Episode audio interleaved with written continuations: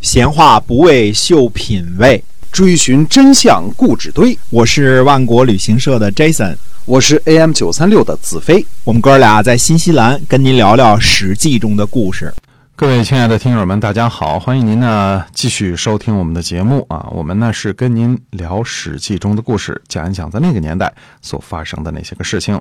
节目呢每天都会更新，也希望您每天能够关注我们。嗯今天我们继续的书接上文，我说呢，和这个鲁国的鲁昭公的选择正好相反啊。郑国有什么事儿都先向晋国呢请示汇报一下、嗯啊，一直和晋国呢保持着非常友好的关系啊。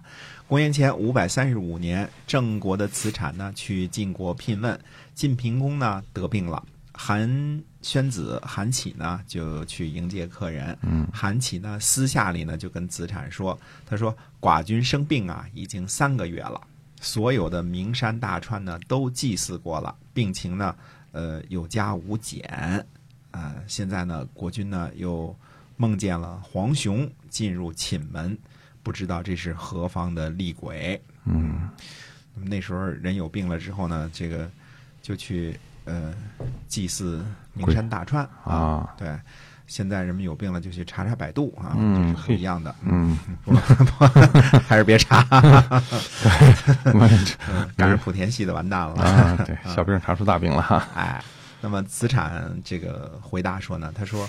国君圣明，先生您呢执掌大政，哪里有什么厉鬼呀、嗯往昔呢，尧在羽山杀了鲧，鲧的神明呢化作黄熊，进入到了禹渊。那么夏朝交际的时候呢，都是一起祭祀的，三代呢也都祭祀。晋国呢现在是盟主，是不是没有祭祀的缘故啊？嗯，韩起呢就举行了夏朝的交际啊，这个晋平公的病呢就好了很多。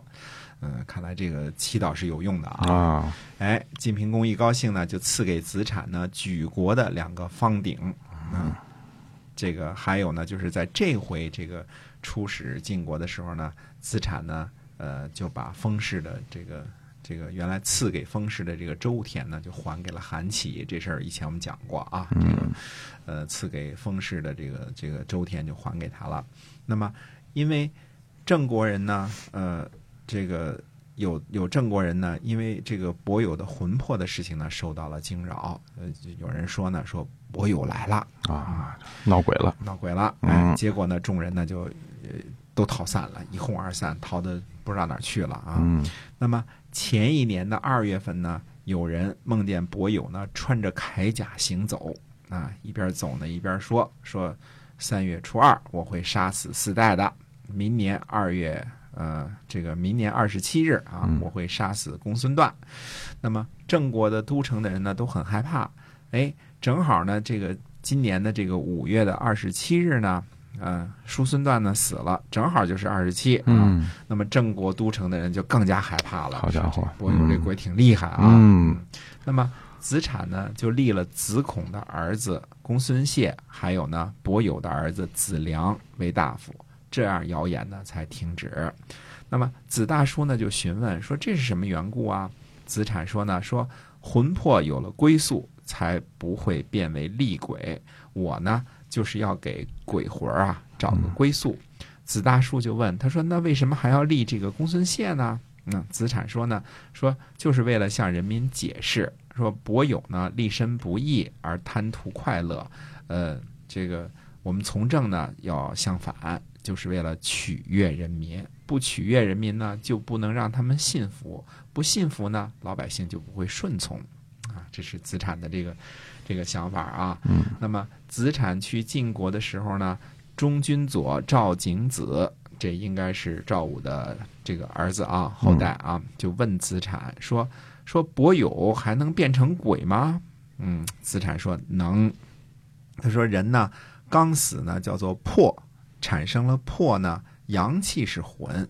那么生的时候呢，呃，衣食精美丰富啊，这个魂魄呢就强健，所以这个现行的能力呢就能达到神明的地步。呃，普通男女呢说，呃，那些强死的，就是没有得到好死的这些个人呢，他们的魂魄呢还能依附在人身上，成为淫邪的厉鬼。何况伯友呢，是我们先君郑穆公的后代，子良的孙子，子耳的儿子，毕义的卿氏，执政呢已经三代了。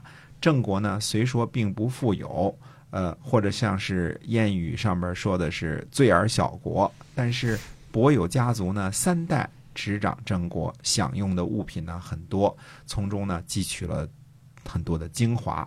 他们家族大，势力雄厚，呃，可是呢，伯友呢又不得善终，他能变成鬼，不是也是很自然的事儿吗？嗯嗯，所以看来这个不光是汉文帝这个不问苍生问鬼神啊，这个好像各位执政大臣们对这个鬼神的事儿都是非常的这个在意的啊。对嗯，嗯所以那时候得懂得这个鬼和神的这个鬼啊，这个这这之间的这些关系啊。嗯，鬼神之说，嗯哎，所以赵景子呢，呃，也也问一下。那么子皮的家族呢，饮酒无度，所以呢，这个马师氏呢和子皮氏呢不和。呃，马师氏呢是憨氏的这个这个支属啊，在郑国担任马师这这一职位，那也是世袭的。那么马师氏的邪呢，以前曾经帮助过这个伯友杀回过都城，对吧？嗯那么这个呃马师氏的这个憨硕呢，就杀了他的堂兄弟叫憨颓啊，逃跑呢去了晋国。这个韩起呢就询问子产说，应该封这个陶臣呐、什么官儿啊啊？因为一般逃去别的诸侯国呢都是可以的，对吧？哎，那么子产说呢，说贵国国君的羁旅之臣啊，羁旅之臣就是嗯逃跑来的人啊，嗯这个寄留在这个地方啊，说得到庇护呢，免去一死，哪里敢挑剔官大官小啊？啊，就随便随便啊，罪人呢，因为犯了罪呢，降等，这降一个等级，这是古来已有的制度。